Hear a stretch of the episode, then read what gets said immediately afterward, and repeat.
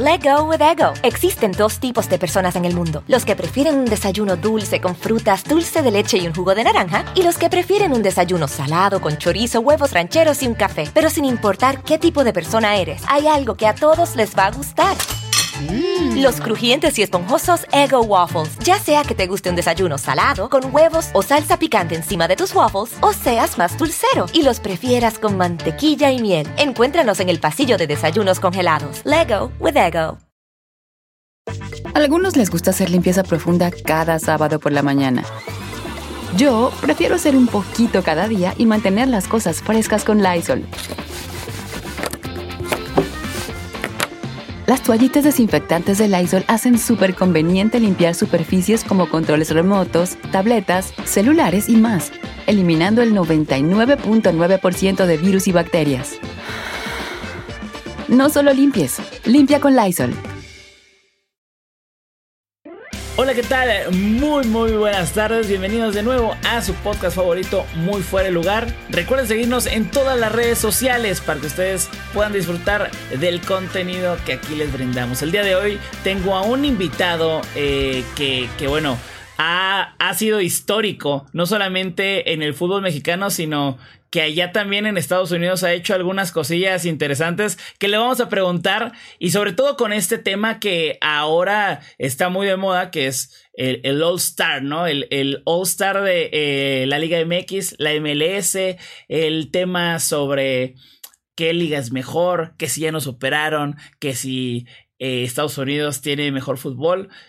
Amigos, el día de hoy tengo a Hércules Gómez. ¿Cómo estás, amigo? Gabo, ¿cómo estás? Ya van a decir, este gringo mamón. Mira, no, no, no sé si gringo sí, no sé si mamón. Veremos si sí o si no. La gente ya lo dirá. ¿Cómo estás, amigo? Estás en Los Ángeles, ¿cierto? Estoy en tu casa de Los Ángeles, todo tranquilo. Aquí, pues ya listo. Estamos hoy martes, mañana miércoles se juega el juego de, del All Star, entonces listo para trabajar.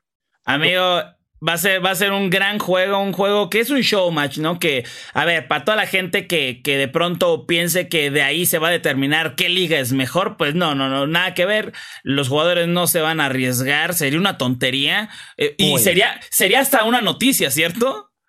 Sería una gran noticia y muchos directores técnicos, gerentes, aficionados alrededor de, imagino que ambas ligas deberían estar, pero muy, muy molestos si es que un jugador importante sale con una lesión eh, el día del miércoles. Porque si vemos, esto es muy americano, ¿no? Muy, muy americano de los deportes tener un juego All-Star. Lo vemos en el base, lo vemos en el básquet y lo que es, como lo dijiste muy bien, es un show. y normalmente no se pone en tono competitivo de esa manera. Ríspido, no, no va a haber patada. Bueno, eso es, eh, ojalá, ojalá, porque aunque a lo mejor puede hacer más show que haya una bronca o que alguien llegue fuerte, a ver, es integridad y es eh, por, el bien de sus equipos y de las carreras de los jugadores. Ojalá no pase nada de esto. Pero bueno, para, para toda la gente que está escuchando este podcast, Hércules eh, Gómez eh, fue un, un, jugador de eh, varios equipos de aquí de México y también de algunos equipos de allá de Estados Unidos. Cuando la liga de la MLS apenas iba formándose y apenas, bueno, no iba apenas formándose. Tampoco soy tan viejo, ¿eh? No, no, no. Él jugó en el Cosmo con jugó, jugó con Pelé. No, no, no. A ver, a ver, yo creo, y esto es muy importante y por eso aquí tenemos invitados que, tienen ese, ese algo muy especial que, que nos pueden hablar de este tema, ¿no? De, de, la MLS, de cómo se fue transformando, porque a lo que voy es es que esta transformación te tocó, yo creo, ¿no? O sea, eh, te tocó eh, el punto en el que pues no eran nada buenos o no tan buenos y de pronto ¡fum! y empiezan a traer gente y empiezan a meterle a las fuerzas básicas y a las academias, ¿no? Te voy a decir cuando me tocó en MLS, yo fui parte de la época, época generación. el MLS tienes desde, el 96. O sea, yo estaba un niño en la prepa, tú ya estabas eh, haciendo tu carrera, creo casi terminada. Sí, sí, sí.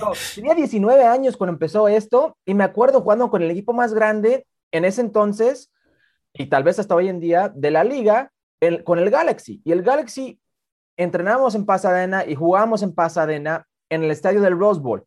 Si la gente alguna vez en su vida ha visto el Rose Bowl, es algo impresionante.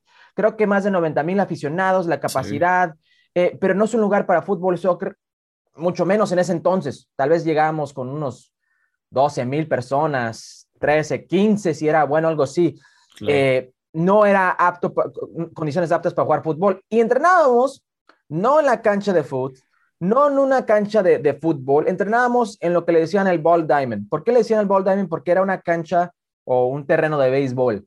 Eh, ok. Para que veas a dónde estaba la liga en ese entonces. De repente, si no estaba lista la cancha, teníamos que manejar en nuestros propios carros de, un vestidor a lo que era la Universidad de USC para entrenar. O sea, hoy en día ya cada equipo tiene instalaciones, estadio, tiene cosas de primer mundo, fisioterapia, es, otra, otra cosa. En ese ponían, entonces. Ponían, la tercera, la, ponían la tercera base y la primera de porterías y luego. como en el llano. Vaya por la portería. y íbamos por la portería. Tenía yo mundialistas a mi lado cargando las porterías. Guau, guau. Pero, y, fíjate, para que la gente se dé una idea eh, de en qué momento jugabas, te tocó el, eh, el, Kansas City cuando no era el Sporting Kansas City. Era los Wizards. Nombre, ¿No? Ha cambiado el nombre como tres veces. Cambiaron de Wizards a Wiz, a Wizards otra vez, a Sporting Kansas City. Y me tocó el estadio, no era estadio, era un parque de base, de como triple A. Eh, Community America Ballpark. Y literal, si yo jugaba en ese entonces como volante por la izquierda.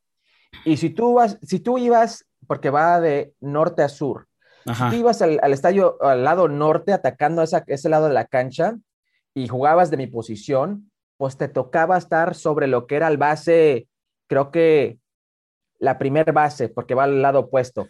Y, y de repente estabas de una dirección para arriba, estás escalando como el monte, el montecito de la base, o sea, lo tapaban con pasto, ah. pero se sentía. Ah, bueno, pues entonces ya sé por qué te fue bien en Puebla, la cancha es así.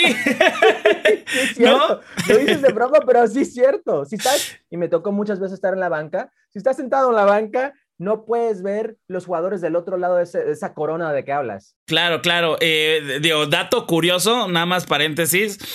He hablado con jugadores de la Liga MX y muchos pensarían, no, pues la cancha Tigres es difícil, la de Santos. Dicen que la de Puebla es de las más complicadas por, por eh, eh, cómo se siente, se cansan mucho y aparte es un bordo así, ¿no? Antes de la cancha estaba en muy malas condiciones, eh, el pasto era muy grueso, el, pues, hacía altura en Puebla, la cancha era un poco complicada, el horario también. Hoy en día es una belleza, la verdad ha mejorado mucho la cancha. Ah, bueno, bueno. Oye, eh, bueno, eh, tú estabas en esta época en la que empieza a subir. No, no empieza a subir, empiezan a invertirle, porque es que, a ver, el corazón y el fútbol nos encanta y el amor por el deporte, pero si hay dinero, hay progreso y, eso le ayuda mucho. Este, tú estás en, en, en, la MLS y te vienes para, para México, ¿no? Eh, en ese momento, la MLS, ¿cómo estaba? ¿Estaba creciendo más o menos? Bueno, yo llegué dos, dos etapas diferentes a México de mi vida. Llegué a los 18 años picando piedra, tocando puerta, buscando oportunidad.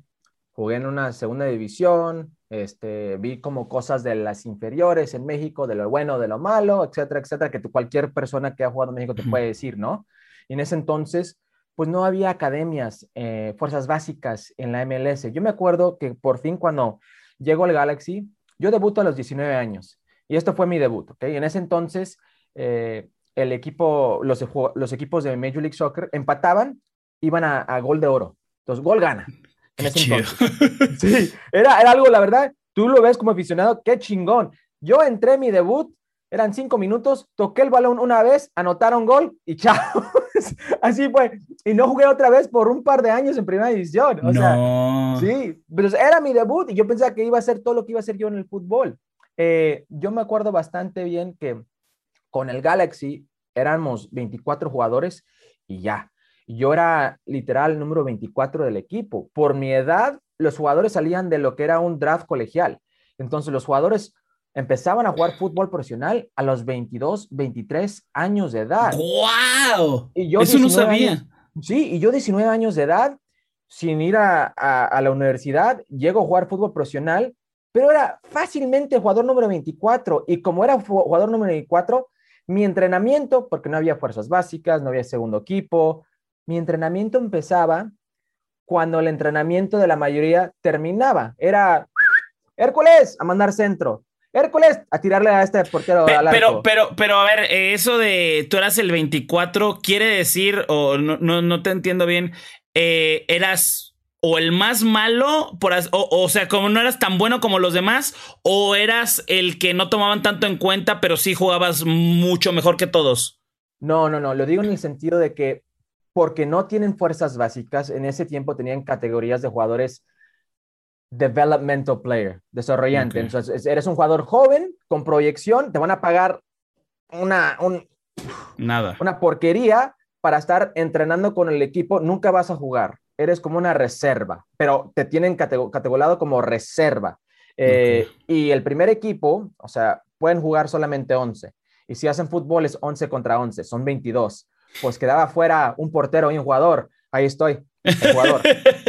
Entonces, entonces mi entrenamiento empezaba cuando todos los demás terminaban. Ya que terminaba el entrenamiento era, trae el chavo, yo fácilmente tres, cuatro años menor que todos, pues era Hércules, ven a tirar acá, ven mandarle centros a, Kobe o a Carlos Ruiz o a Alexi Lalas o, o, Maricios en Fuegos. sí.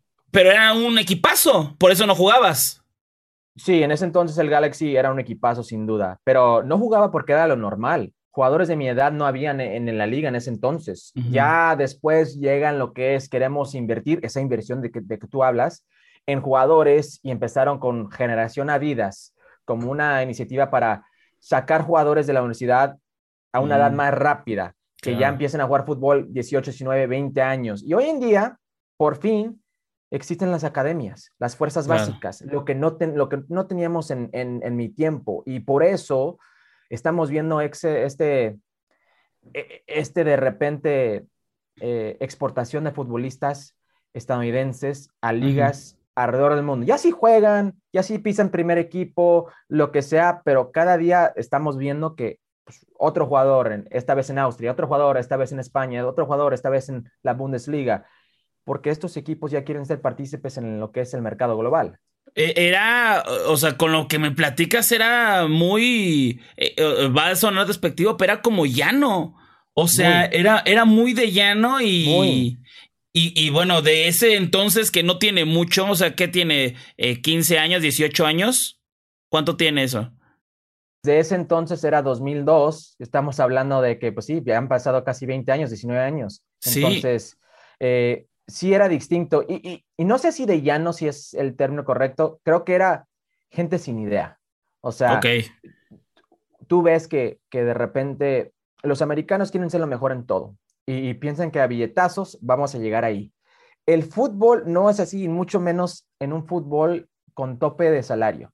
Cuando existe un tope de salario, eh, hay limitaciones. Ya llegas con una desventaja. Por eso, y la gente le va a importar poco, pero es difícil que América, Tigres, Monterrey, Cruz Azul estén en una competencia internacional como la Conca Champions y se vayan y se enfrenten a, no sé, Salt Lake City. Y Salt Lake City tiene un cuarto de, del billete para utilizar en sus jugadores de lo que puede tener Tigres o Monterrey o América. Entonces ya de una, limitaciones, pero son limitaciones que ellos mismos se ponen.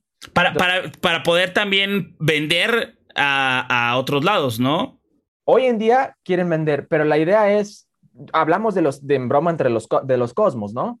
Esa liga llegó de una manera increíble, pero a billetazos. Beckenbauer, Pelé, George Best.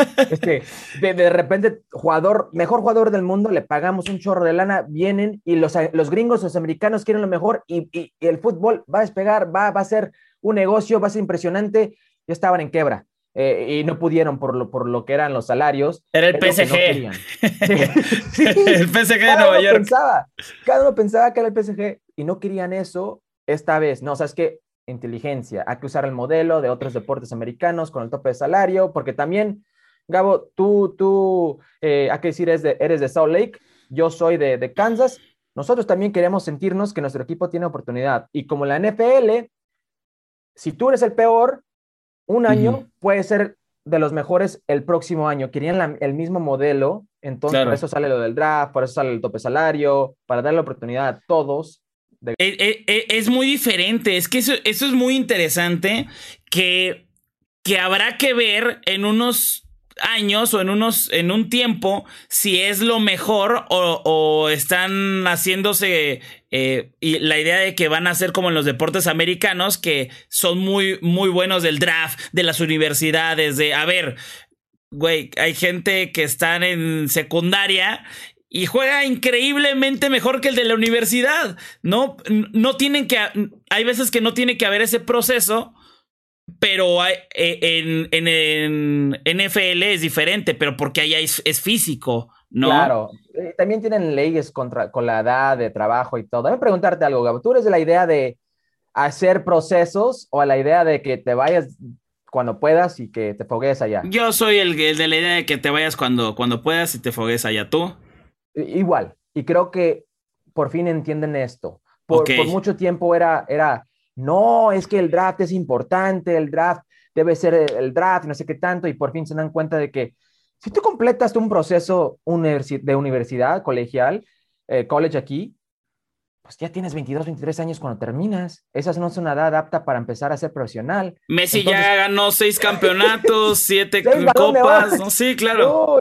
olvídate. Entonces, ellos por fin entienden esto y están, está bien, Tal vez no es el modelo para todos, pero debe de existir. De la misma manera que la segunda división Premier en México debe de existir, porque hay ciertos futbolistas que no maduran al mismo ritmo que los demás, que necesitan eso. Luis Romo, Luis Romo, que es el mejor jugador o fue el mejor jugador del torneo pasado del fútbol mexicano, tiene 26 años de edad, debutó como a los 22, 23 años. Sin, sin esas oportunidades de una segunda división Premier, si esas oportunidades donde jugadores de ya una edad grande pueden seguir compitiendo, pues no está hoy en día en una posición para migrar a un equipo en el extranjero. Sí, claro, eh, eh, eh, como dices, hay, hay joyitas que no están pulidas a los 16, ¿no? ¿no? No, es lo mismo todos los jugadores y si a los 18 no la armaste, vámonos, vete a trabajar a la oficina, ¿no? Pues hay gente que a lo mejor a los 20 llega a su mejor, mejor momento, Salcido también fue uno de esos, ¿no? Que, que de pronto le dan la oportunidad y revienta. Let go with ego. Existen dos tipos de personas en el mundo, los que prefieren un desayuno dulce con frutas, dulce de leche y un jugo de naranja, y los que prefieren un desayuno salado con chorizo, huevos rancheros y un café. Pero sin importar qué tipo de persona eres, hay algo que a todos les va a gustar. Mm. Los crujientes y esponjosos Ego Waffles. Ya sea que te guste un desayuno salado, con huevos o salsa picante encima de tus waffles, o seas más dulcero y los prefieras con mantequilla y miel. Encuéntranos en el pasillo de desayunos congelados. Lego with Ego. A algunos les gusta hacer limpieza profunda cada sábado por la mañana. Yo prefiero hacer un poquito cada día y mantener las cosas frescas con Lysol. El limpiador multiusos de Lysol limpia y elimina el 99.9% de virus y bacterias. Y puedes usarlo en superficies duras no porosas de la cocina, baño y otras áreas de tu casa. No solo limpies, limpia con Lysol. Pero bueno, me dices, eh, este, este, eh, esta liga era una liga que no tenía tanta idea, pero tenía todas las ganas de hacer las cosas. En su momento a billetazos piensan que van a ser una superliga eh, y además que la, la, gente va a ir a verla. Mm, dices que, que tienen problemas financieros, que bueno, hoy hasta ya ni existe ese equipo, ¿no? No existe la liga, los equipos, claro. Exactamente, ya no, ya no existe. Se, se replantea, pero bueno, en ese e, en ese proceso en el cual están mejorando, tú estás en México, ¿cierto? Tú estás, eh, tú estás jugando en México eh, eh, ¿Llegaste a... ¿A dónde llegaste tú? Mira, yo llegué a Pachuca, a, la tercera división, a una prueba. Dos semanas, y te puedo decir lo que... No sé si conoces eh, las instalaciones de Pachuca hoy en día. Sí, no, es una... de las mejores del mundo. Sí, sí, sí. o sea, te puedo decir, he visto las de, he visto las de la Federación en Madrid, digo, de, de, España en Madrid, he visto Highbury, las de United, he visto instalaciones en, en, Abu Dhabi, en Dubai, eh, aquí en Estados Unidos. Lo de Pachuca, o sea, nadie se puede quejar de nada, es primer mundo. De lo mejor que me ha tocado está en Pachuca, es, es increíble. Bueno, en ese entonces era un gallinero un edificio, un gallinero, con 15 literas en cada, eh, este, en cada lado. Em, tenía una cafetería, unas regaderas y ya. Había tres canchas y era como su universidad de fútbol. Fui, hice una prueba. Eh, yo en ese entonces no tenía pasaporte mexicano. Llegué como puro extranjero. Me dijeron gracias, pero no. Ok, no pasa nada. Ahí, eh, en una de las pruebas me tocó, eh, él estaba probándose con creo que el segundo equipo, pero me tocó convivir mucho con Rafa Puente del Río, Junior. Ok. en ese entonces, que estaba buscando oportunidad. Pero me acuerdo que llegó un, un scout un visor porque jugamos contra alguien de Cruz Azul y me empezó a preguntar de dónde eres, no sé qué tanto. No, pues nací en Los Ángeles, soy de Las Vegas, no sé qué tanto. Mira, eh, ¿por qué no vas a, unas pruebas que estamos haciendo en Cruz Azul, unas visorías? Me arregló para quedarme toda la temporada con Cruz Azul entrenando. Órale, e, eso era increíble, ¿no? Sí, en segunda división, pero increíble, porque por la primera vez en mi vida tengo estructura, estoy jugando fútbol todos los días. Yo crecí jugando fútbol dos veces a la semana. Ajá. Este, entonces, estoy quedándome en la casa club, eh, claro. en, en, lo que es el, el, museo. Uno de los compañeros que yo tenía en el museo, eh, cerca del museo, ahí era Rogelio Chávez. Eh, vi Juan Carlos Cacho, vi otros jugadores. el hijo, el hijo de, de este Billy, de Billy okay. Robin, estaba en mi categoría ahí en uno de los porteros, era malísimo. Este, ok. Pero, entré toda la temporada con lo que era Cruz Azul y, tuve la experiencia de lo que es club grande, fuerzas básicas, estructura buena. Y, de, jugar, y de jugar en tercera base a jugar en, no en una segunda, pero oye, estaba, eh, sí fue así, ¿no? Primero estabas allá. No, primero, primero Cruz Azul. Ah, primero Cruz Azul, perdón, ok. Fui high school, Cruz Azul, pero no jugué en Cruz Azul, nomás entrené, pero terminé jugando en un equipo de segunda división en Puebla, que te va a hacer te va a hacer reír esto. El equipo entrenaba en Puebla, era Olaf Heredia, Heredia era el auxiliar. Eh, entrenamos en Puebla, Águilas Blancas de Puebla o Halcones Blancos. Halcones, ¿no? Halcones, sí, Halcones Blancos de Puebla que jugaban Tecamachalco. Sí, sí, sí, sí, eh, como, la de Club de Cuervos. igual y salió de ahí, no sabemos. no, no sé, no sé, pero pero fue un desmadre. Jugué una temporada, ya dije, ¿sabes qué? El, esto no es para mí porque ganaba 400 pesos mensuales, ya era como que... Sí, no era para vivir. Yo dije, bueno, voy a regresar a Estados Unidos, voy a intentar a jugar en la uni. Y de ahí encontré un equipo de tercera división en San Diego que estaba afiliado con el Galaxy, primer año. Jugamos un amistoso contra Galaxy, jugué bien, chavito, me vieron y me invitaron a, unirme con ah, qué bueno. Y fue, fue todo esto que me dices de, que eras el 24, ¿no? Eh, bueno, eh, últimamente, voy, voy, a ir así, voy a ir así eh, en esta plática. Últimamente se habla de, pues que si es mejor la MLS, la Liga MX. Ahí claramente, con todo lo que me dices, la Liga MX es totalmente superior. Totalmente, ¿no? Eh, en lo eh, deportivo. En lo deportivo, ¿no? Eh, es muy, muy superior. ¿En qué no es superior? pero en ese entonces, hablando de ese entonces. Ah, no, en ese entonces sí. estaba superior en lo deportivo, estaba superior en las decisiones, debo decir que también son de negocio, pero de una manera deportiva. O sea, este, era, este hasta hoy en día sigue siendo un gran problema eh, con el fútbol de esta región. Eh, Cincinnati, San José, eh, equipos de la liga, buscan una consultoria. de lo que busca Nike. Necesitamos una consultoria para que nos ayude en, nuestro enfoque o nuestras relaciones con hispanoamericanos en este país. Y esta consultoría, después de, de, tanta tarea, pensamos que debe ser tal cosa. Ellos hacían la misma cosa para buscar director deportivos, para buscar ah, técnicos. Y, no es así, o sea, tú puedes buscar a alguien que con esa teoría de Moneyball. ¿Has visto la película Moneyball? Sí, sí, sí, sí, como el Big Data, ¿no? Ajá, claro, muchos pueden tener proyección de Moneyball en lo que es Europa, porque en Noruega este director deportivo hizo grandes cosas, tal vez puede ser alguien para una segunda división en España o una primera división en España, en equipo, okay. lo que sea. Quieren usar ese modelo aquí, pero llegas a esta liga y te voy a decir, Gabo, existe TAM, existe GAM, existe jugadores de franquicia, existe jugadores jóvenes de franquicia, existe tope de salario, existe limitaciones de extranjeros, existe jugadores de academia, homegrowns, Este, existe diferentes mecanismos eh, como Discovery que tú puedes ponerle como una ficha a un jugador en el extranjero. Ese jugador es mío, ya lo puse en mi lista, nadie puede tocarlo. Y si lo toca, me tienen que dar un billete así. Hay tantos mecanismos, tantas pendejadas, que llega alguien de esa consultoría y dices, espérate, güey, o sea, esto no es, esto no es fútbol, o sea, es, de esto no, no, no, no, y se pierden. Entonces, aún no están, hay, hay muchos equipos que ya han tomado el nivel de hacer decisiones deportivas, pero hay muchos que aún están en ese, como, a ver cómo le hacemos. Eh, como, como en ese, eh, eh, intentando un proceso y, yéndose por otra vía, ¿no? Que, que, a lo mejor piensan que le puede funcionar, ¿no?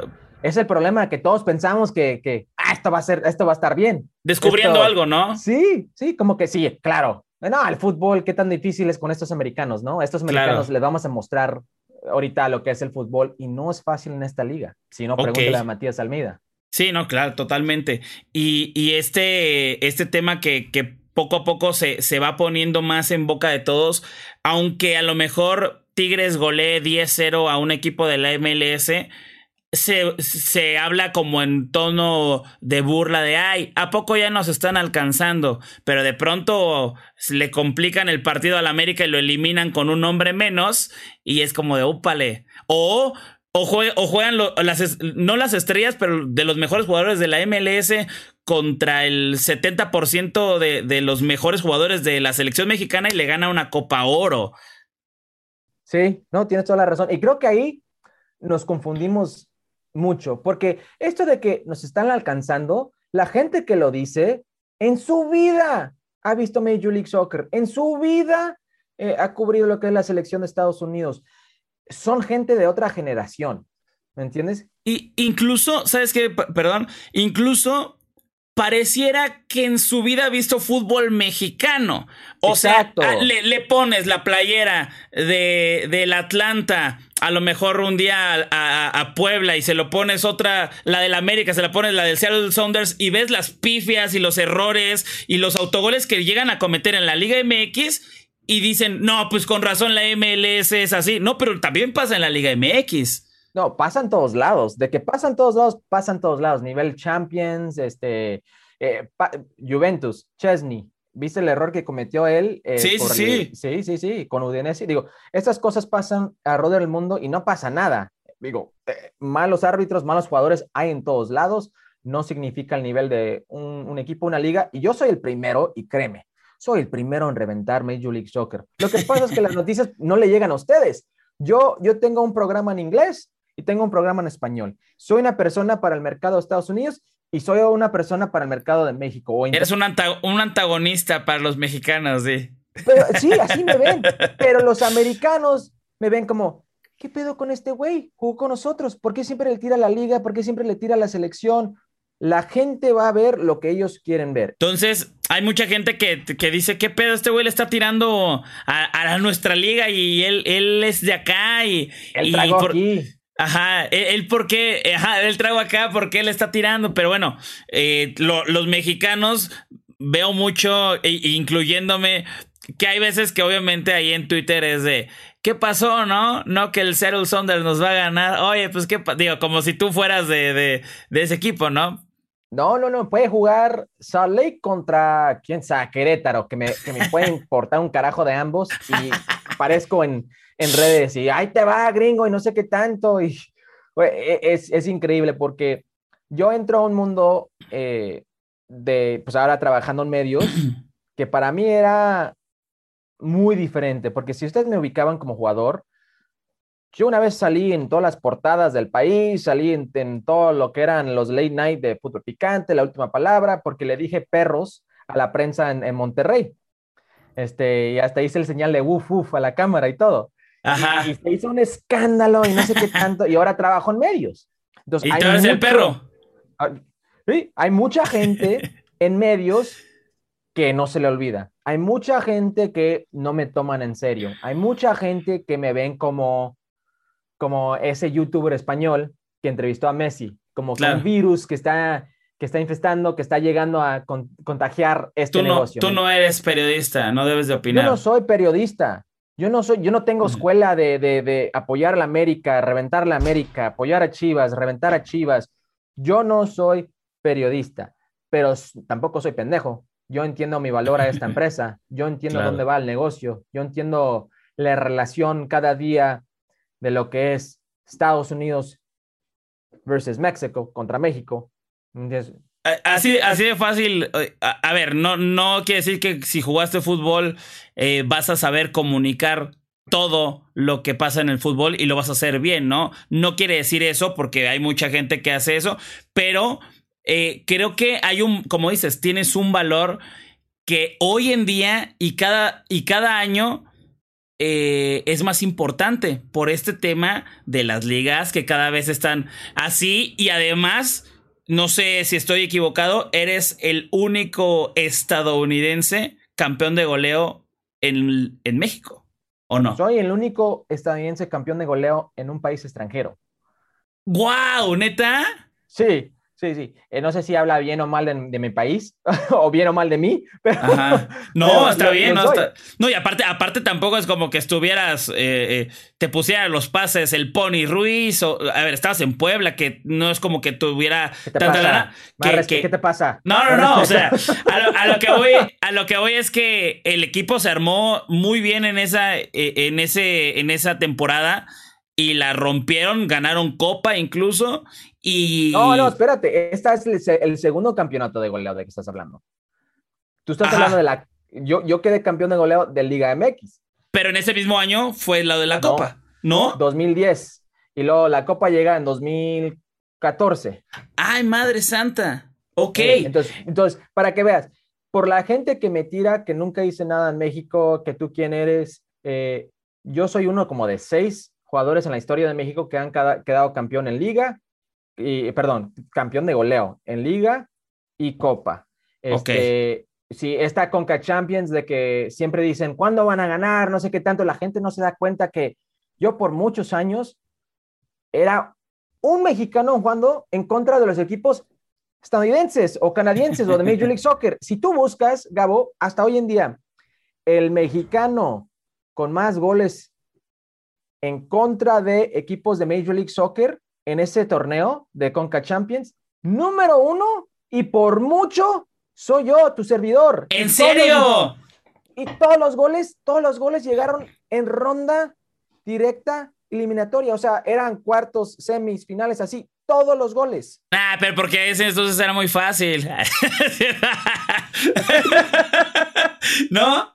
Es la verdad. O sea, muy fácil con ese equipo de Santos que teníamos, porque, ¿qué te puedo decir? La verdad, éramos un equipazo. O sea, Oribe estaba en su momento, Darwin Quintero, Achita Ludueña, el Marc Crozas me daba pases de gol. Ah, bueno, ahí sí, ahí sí, imagínate, Oye, pero, pero bueno, eh, tienes, tiene, tienes un valor muy importante y te digo, cada vez es más importante porque viviste esa transición de la, de la MLS no tan profesional a ser más profesional, eh, de ser un jugador americano jugando en, en, México, el tener logros en México como un americano de este fútbol tan primitivo, primitivo, pero pues ahí estabas eh, metiendo los goles, ¿no? Y, haciendo tu trabajo.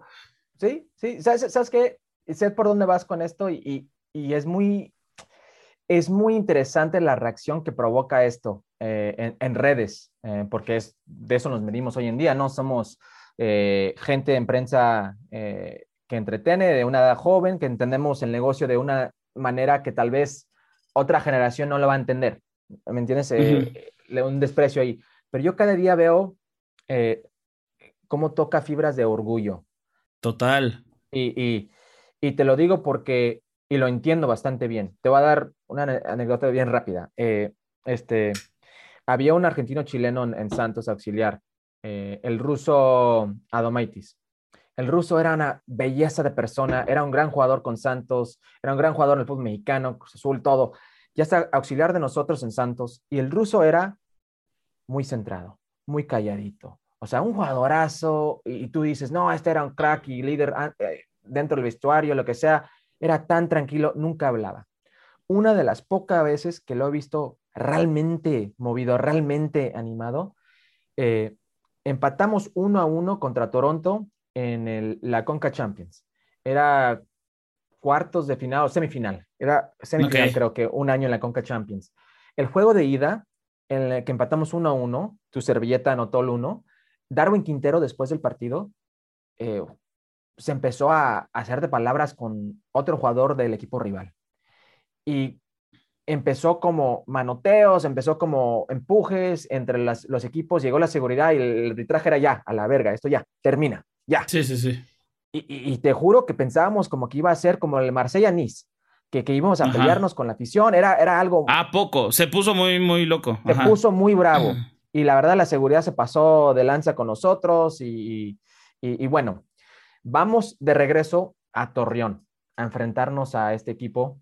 Y me acuerdo que el previo ruso se levanta y dice, muchachos, estos pinche gringos tienen todo, se creen dueños de todo. Tienen el básquet, tienen el fútbol americano, tienen el béisbol. Dice, pero esta pinche deporte es de nosotros, esto es de nosotros. Y era como una escena de 300 y todos al túnel. ¡Ah! Yo me quedo ahí como, es Canadá. es Toronto. es Canadá. Pero, pero, pero para que veas y, siento que de repente tocamos esas fibras, tocamos esas fibras, fibras de, de, como que, oye, hemos dominado, dominado estos gringos toda nuestra vida. Y de repente llega la generación de Landon Donovan, de Michael Bradley, de Tim Howard, y nos empiezan a, a competir, nos ganan un mundial, y el nivel selección, de repente ya ahí están. No, no, pero la liga aquí es de nosotros. Y de repente, espérate, LAFC le ganó a León, le ganó a Cruz Azul, le ganó a América. ¿Qué, qué está pasando? Con, con uno menos, me parece, ¿no? Sí, sí, sí, sí, sí. Hasta en la pelea le ganaron a Miguel Herrera. sí, sí, sí, justo. Pero a lo que, a lo que voy es, empiezan, toca unas fibras muy, muy personales y lo, lo estoy viendo en redes. Por eso de repente, y lo digo de broma, a mí me vale quién gana, quién no gana. De repente es mejor si alguien gana o alguien pierde para, para mí en general, porque incrementa mi valor. Yo soy el primero en decirlo. Claro. Pero este verano se les fue el internet a varios. O sea, me dejaron, me dejaron en paz de como que ya ni, ni queremos con este güey. Y, y, para mí no es diversión eso y no es padre. Y, o sea, a mí me gusta la interacción positiva con, con la raza. Hay muchos que respetan y, y son de una una forma la hacen de una forma chistosa, hay otros que me mandan fotos de pistolas y los nombres de mis papás. Wow. Sí, o sea, se no, Sí, está, está, está, está, pesadito. Let go with ego. Existen dos tipos de personas en el mundo: los que prefieren un desayuno dulce con frutas, dulce de leche y un jugo de naranja, y los que prefieren un desayuno salado con chorizo, huevos rancheros y un café. Pero sin importar qué tipo de persona eres, hay algo que a todos les va a gustar. Los crujientes y esponjosos Ego Waffles. Ya sea que te guste un desayuno salado, con huevos o salsa picante encima de tus waffles, o seas más dulcero y los prefieras con mantequilla y miel. Encuéntranos en el pasillo de desayunos congelados. Lego with Ego. algunos les gusta hacer limpieza profunda cada sábado por la mañana. Yo prefiero hacer un poquito cada día y mantener las cosas frescas con Lysol.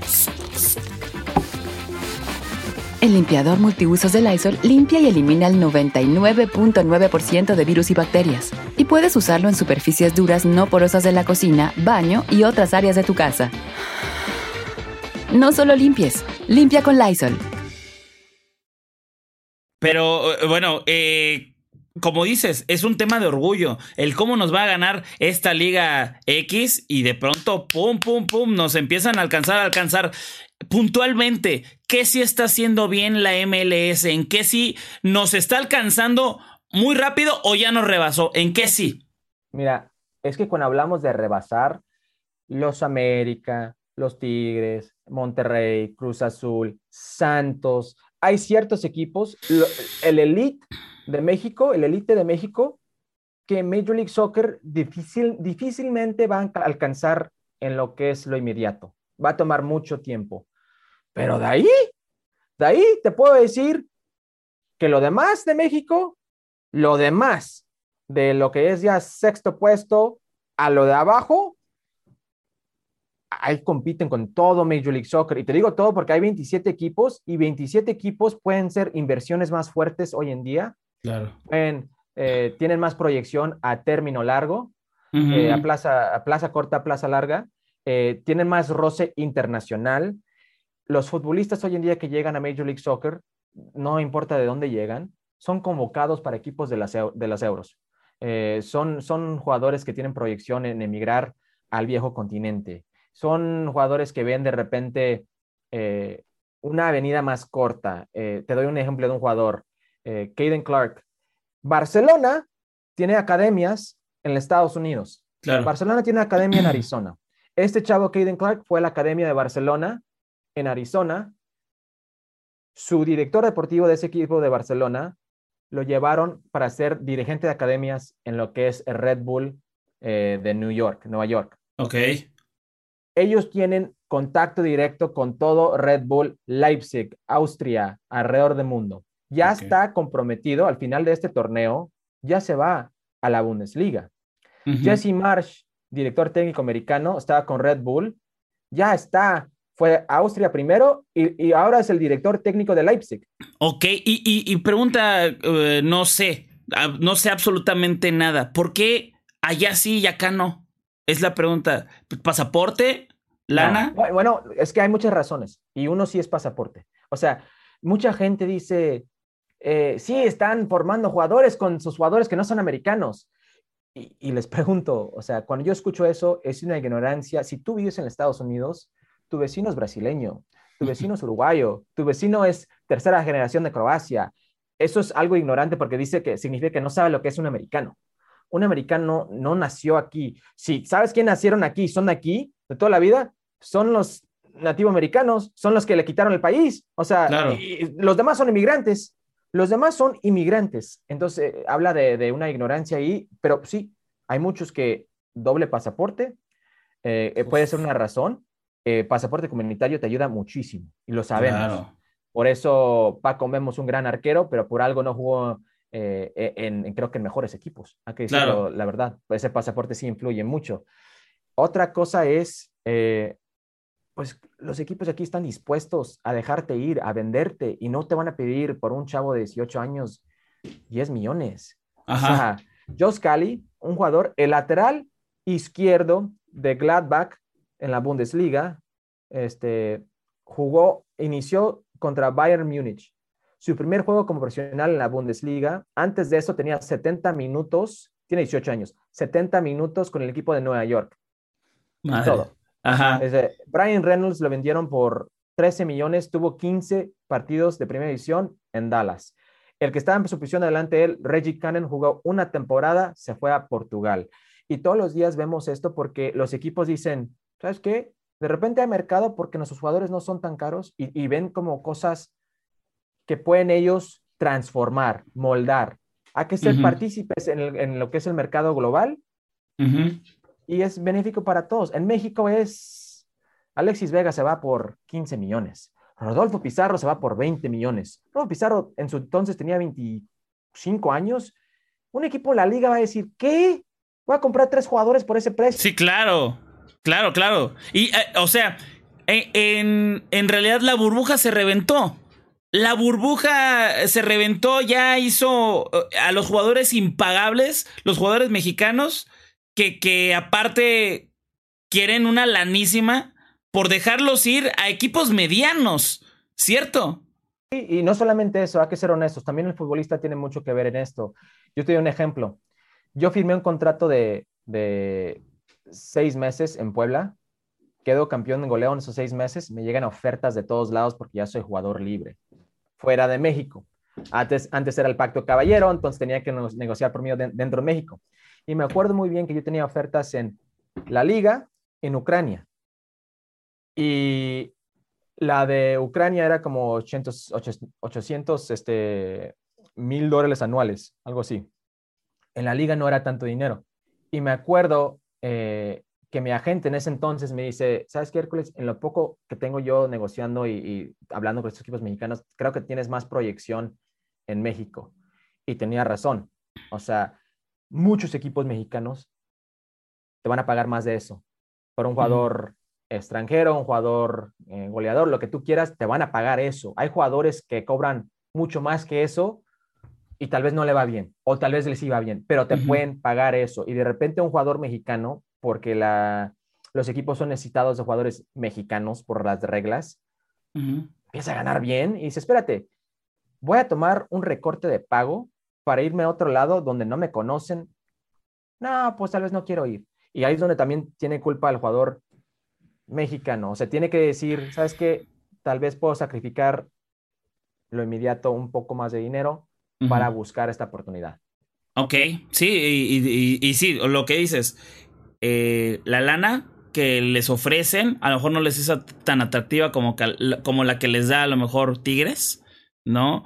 Eh, que, que, van a extrañar a su familia, que para qué se van. Eh, esa es otra, otra de las razones que yo he visto mucho. Que no es un equipo muy grande, pero pues, o sea, ¿cómo quieres pasar a lo mejor de, de Rayados de América al, al Bayern, no? A ver, a veces que hay procesos, ¿no? es que eso de que a veces hay procesos, pregúntale a alguien de Bayern qué significa la América para ellos. ¿Qué significa Tigres para ellos? Ajá. Ni lo van a ubicar. Lo digo con todo respeto. No, sí, eh, los, equipos grandes alrededor del mundo no, no van a decir, bueno, a que ojalá y gane un campeonato con, con Tigres o gane un campeonato con Cruz Azul y luego hay que ver si, si lo traemos por acá. E, eso no, no es así.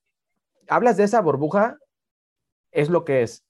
Este mercado es una burbuja y los únicos partícipes en esta burbuja son pues, los equipos mexicanos. Y por eso de repente si un jugador quiere salir, vemos lo que está pasando en Santos con Santiago Muñoz. Santi Muñoz se quiere salir y Santos se quiere proteger. Sí, pero firma una extensión para que te vendamos nosotros y nos den más dinero.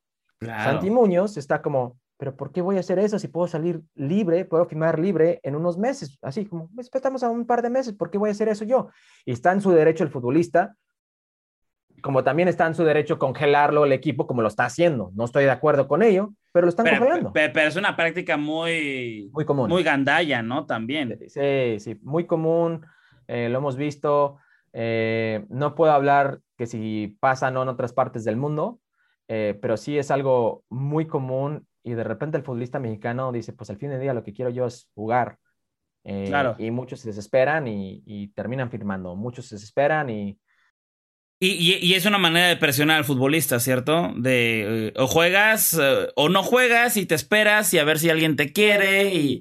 Sí, también cuando un equipo le debe dinero a un futbolista aplican la misma. Bueno, te damos tu carta y estás libre a negociarte. Oye, pregunta así ya más directa y sobre esto. Pues Santi podría jugar en Estados Unidos. Nació en El Paso, podría jugar en Estados Unidos. ¿Te gustaría más? Yo siempre soy, y, es muy chistoso esto, Gabo, porque la gente dice, ah, este gringo quiere que juegue con la selección de Estados Unidos. Yo quiero, yo soy con mi gente. Y cuando digo eso es los mexicoamericanos, los chicanos, los hispanoamericanos, porque somos millones, millones, una cantidad cabrona. Y millones de esta generación que no se sienten ni de aquí ni de allá. No se sienten completamente aceptados por los mexicanos ni completamente aceptados por los americanos.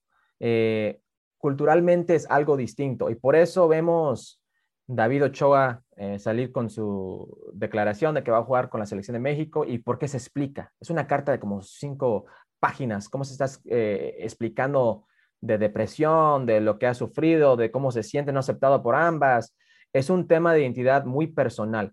Yo quiero lo mejor, y te digo, esto no es mami, te digo bien, quiero lo mejor para estos chavos, porque muchos de ellos, y, lo, sé bastante bien, vienen de lugares como Oxnard, California, California, Ventura, donde puede ser Estados Unidos, pero vives en un pueblo de puro inmigrante, se habla puro español, pero con costumbres americanas, con el spanglish, o sea, es una cultura muy diferente que la gente no va a entender. Entonces, yo quiero que le vaya bien a estos chavos.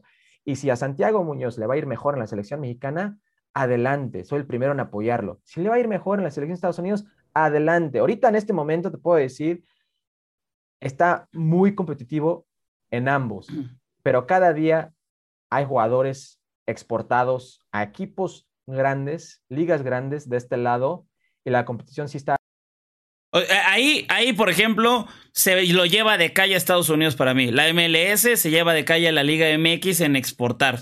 Es claro y yo creo que no hay discusión, ¿cierto? eh, aquí es el, problema. Mucha gente piensa que la selección de México significa que es Liga MX. Estoy de acuerdo, porque difícilmente si no sales de Liga MX vas a llegar al extranjero eh, en México. Pero aquí no. Aquí hay mucha afición de la selección de Estados Unidos que le cae regordo la MLS, que no le pone atención. Es un fútbol subhumano para ellos. O sea, y, hay academias de City, hay academias de Barcelona, hay academias de, equipos mexicanos aquí, hay eh, alianza, los torneos de alianza donde salen al fútbol mexicano, hay de universidad, scouteos europeos, equipos grandes que buscan en la universidad, hay de MLS, hay de, em, Developmental Academies, del DAs de, la selección de Estados Unidos, de la federación, hay diferentes maneras de llegar al viejo continente en Estados Unidos y solamente hay una manera de llegar en México. Es oh, equipo mexicano. Claro, claro. Eh, eh, creo que mi pregunta fue basada en, mi ignorancia de que no tienes que pasar por la MLS, que ese es, precisamente lo que dices. creo que la pregunta es, ¿Estados Unidos ha superado a México en exportar jugadores? Eso, e, ese es, ese es el punto. Sí, pero creo que es evidente para cualquiera que si pones la lista de los nombres de un país, donde están cada fin de semana y de otro país, vas a decir, ok, tienen más. Y, no es que tengan más, es que, y aquí es donde la, la afición mexicana se debe preocupar un poco. No es que tengan más, es donde estén estos demás. Eh, Héctor Herrera es brother, era compañero mío en Pachuca, gran jugador, eh, uno de los mejores que ha jugado para mí en, México, eh, gran carrera en el extranjero, eh, jugó Porto y está en Atlético. ¿okay? Hoy en día Estados Unidos tiene un lateral que juega en Barcelona, tiene un contención que es titular en el Leipzig, en la Bundesliga, equipo de Champions League que jugó una semifinal de Champions League hace un par de años. El, el 10 de la selección de Estados Unidos ganó una Champions League con Chelsea, anotó gol contra Real Madrid. El portero juega con Pep Guardiola en el City. Eh, este, eh, uno de los wingers que ni es titular aquí es hijo de George Weah eh, y, se llama Tim y juega en Lille, en, que ganaron la Ligue 1 contra PSG. este, va una lista enorme de futbolistas y donde juegan. Brendan Aronson anotaba, anotó un gol contra Barcelona el otro día, anotó un gol en la Champions League para calificar, y, o sea, es suplente. Gio Reina juega con, al lado de Erling Haaland, es mejor amigo de Erling Haaland, eh, y le está dando asistencias en el Dortmund. Tecatito Corona, estamos esperando que lo venda por 13 millones y se vaya de Porto. ¿Me entiendes? sí, eh, claro. Y es, un, y es un jugadorazo y tiene todas las, todas las luces eh, de, los, de los mexicanos. Pero pues sí, me dices todas estas, esto, estas figuras de Estados Unidos y es como de, madre, estamos esperando. Estamos esperando que se vaya el Tecatito, que sí es un jugadorazo, pero es. ¡Jugadorazo! Es Si alguien admiro, si alguien admiro a este Tecatito por cómo forzó su salida y cómo ha manejado su carrera, pero, le, y lo digo con todo respeto, Tecatito es uno de los mejores de CONCACAF, sin duda. Sergio claro. va a tener pesadillas de él por el resto de su vida, por lo que le hizo en, en Nueva Jersey. Pero juega en Portugal. Claro, claro. Sí, sí, sí, no, totalmente. Sí, totalmente. Entiendo perfecto. Y, y bueno, e, e, ese creo que es un, un, debate que los mexicanos no se han planteado. No es la MLS y la Liga MX. Vale madre la MLS y la Liga MX. Lo, que, importa es los estadounidenses y los mexicanos cómo van o no van a ciertas ligas y van mejorando el nivel. Otra cosa que me preocupa ya casi por, por, por acabar es que yo veo cómo cada vez obviamente va creciendo el nivel de, lana, el nivel de vida que, está, que hay en, Estados Unidos, eso es eh, obvio, ¿no? Comparado con el de México, y veo cómo hay muchísimos jugadores eh, más o menos jóvenes o a lo mejor que, que, están en divisiones más, más bajas, pero no están tan jóvenes, que van yéndose a Estados Unidos por todo esto. De me voy por una oportunidad. A, ahora sí que es un sueño, el sueño americano en el fútbol que no existía, está dándose cada vez más, ¿cierto? Sí, y creo que es chistoso y mucha, mucha gente se, se mufa de jugadores como el Cubo Torres, ¿no? El Cubo que pues no, no hizo gran carrera por decir en México, pero de repente empezó a anotar unos goles con Chivas USA, con el Houston Dynamo, y llegó a selección por lo que él hizo en MLS. Te prometo que después de que él anotó goles y se fue a la selección, mi celular empezó a vibrar como tú no sabes. Chavos de que yo de una u otra forma jugué con ellos eh, en México, de que subían al primer equipo, no sé qué tanto, agarraron mi contacto, me hablaban, Hércules, por favor, ayúdame a ir allá, no sé qué tanto, cada día la oportunidad menos acá, lo que tú quieras. Me han tocado directores técnicos que me han marcado con la idea de que me interesa mucho el proyecto norteamericano, me, me interesa mucho esto, porque ven los reflectores, o sea, México para mí tiene mejor nivel, mejor nivel. En lo deportivo ni, se hable, yo creo que todavía está eh, un escalón, sino un poquito más adelante de lo que es Major League Soccer. Eh, LAFC puede ganar una Conca Champions, eh, pero puede ser una de cuatro, ¿me entiendes? Claro. yo creo que las, las, posibilidades aún están en el lado de, Liga MX y con buena razón, es una liga de más de 100 años contra una de 26 años, entonces no me sorprende. Pero la gente ve la historia y dice, somos tu papá, así de fácil, ¿no? Sí, sí, sí. Como la ven con Estados Unidos y la selección mexicana, pero si de repente recortas lo que han hecho en los últimos años, si tú vas de 2000 en adelante, lo que pasó en este siglo adelante con la selección de Estados Unidos, selección mexicana, te vas a quedar, ay caray, espérate, ¿y esto? Eh, no era lo que pensaba. Igual con Major League Soccer Liga MX, dices, espérate, están empezando a ganar en, en México, espérate, están robando jugadores. ¿Por qué de repente se va el, la Pantera Bo, se va Lucas Alarayán, se van eh, tantos jugadores acá? ¿Qué, está pasando? Miquel Arriola, el presidente de la Liga Mexicana, también reconoció eso. tenemos que hacer algo para frenar eh, esta exportación de nuestros jugadores a lo que es Major League Soccer. Entienden que pueden competir a billetazos en lo que es la mayoría, pero con ciertos jugadores que tal vez son jugadores claves, ya no pueden. Claro.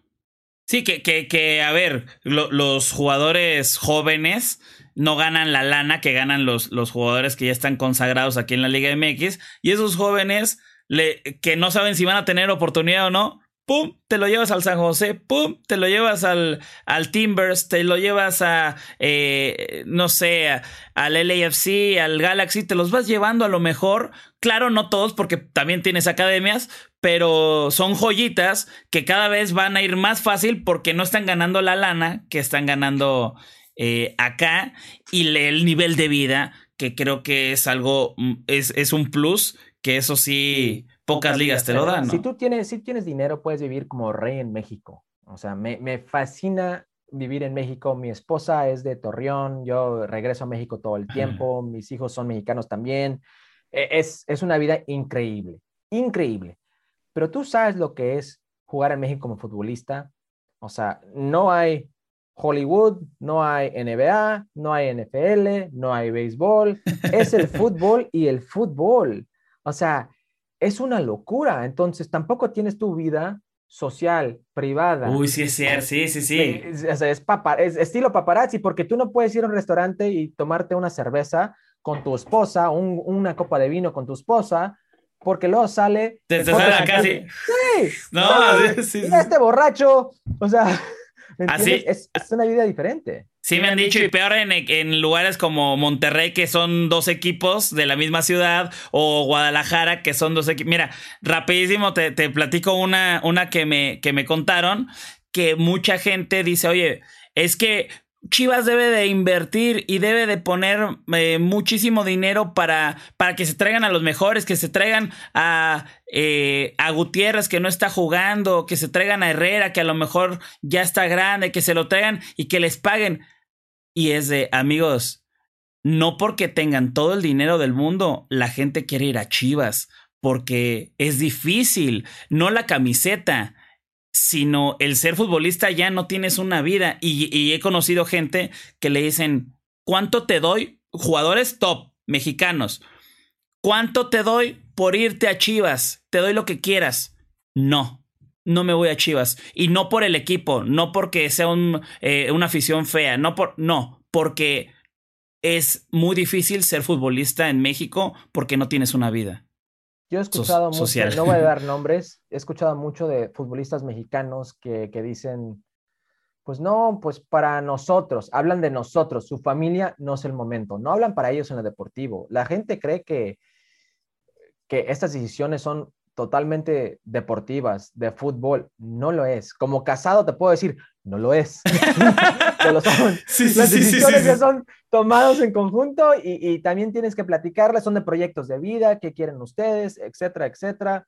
No es tan fácil y, y sí, y yo siempre lo digo, es que yo trabajo en medios aquí en, México, me dicen, pero ¿qué presión tiene Greg Berhalter? Y yo, ¿de qué? Si no gana la Copa Oro, va con un equipo C. Ah, entonces es su culpa por ir con el equipo C. Y si no llegan a dónde, ¿qué presión? Pues nada, o sea, nada va a pasar porque es cultural. Eh, si ellos pierden la Copa Oro, si México los golea 7-0, llegan a la final, pero México golea 7-0, el próximo día no vas a despertar, prender Sports Center y van a estar hablando y, qué pasó aquí con la selección de Estados Unidos, Greg Horton tiene que ir. No, y que, se fue a cenar con su familia y vean las fotos con su familia, no le importó. ¿Cómo es que se está riendo después de perder 7-0? Él debe de estar en su casa llorando, ¿no? rápidamente, sé que eran diferentes tiempos, pero me acuerdo, regresamos de una gira, jugamos contra eh, FC Dallas, en Dallas, y nos ganaron 5-1. El próximo día llegamos, regenerativo ahí en el entrenamiento, llegaron aficionados con cupcakes, con pastelitos. Échenle ganas para el próximo. Rico, hey, for you guys, so you feel better, para que se sientan mejor, la próxima, ahí vamos. O sea, en tu vida va a pasar eso, guau, guau. Amigo, eh, pues es que eh, sí, la presión, todo es muy diferente y, creo, que, creo que la discusión...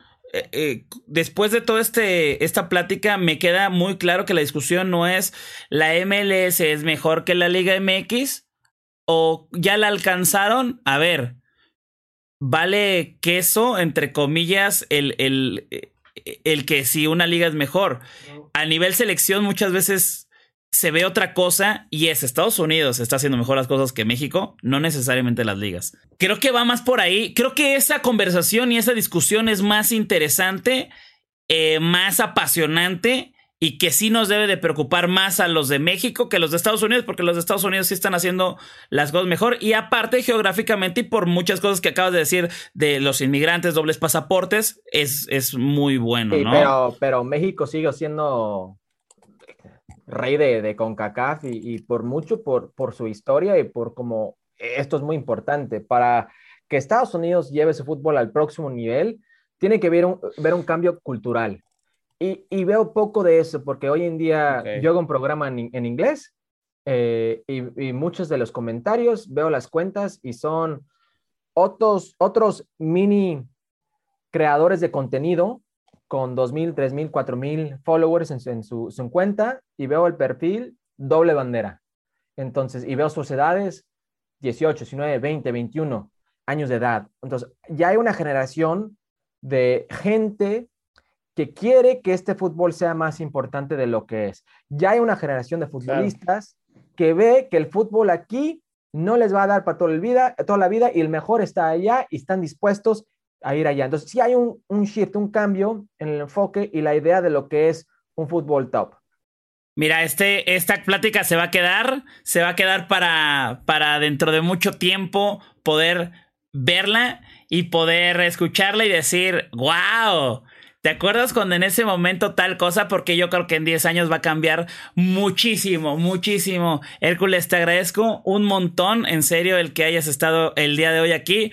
Para acabar, para terminar, digo, es un show match. ¿Quién gana? ¿La MLS o la Liga MX en el All Stars?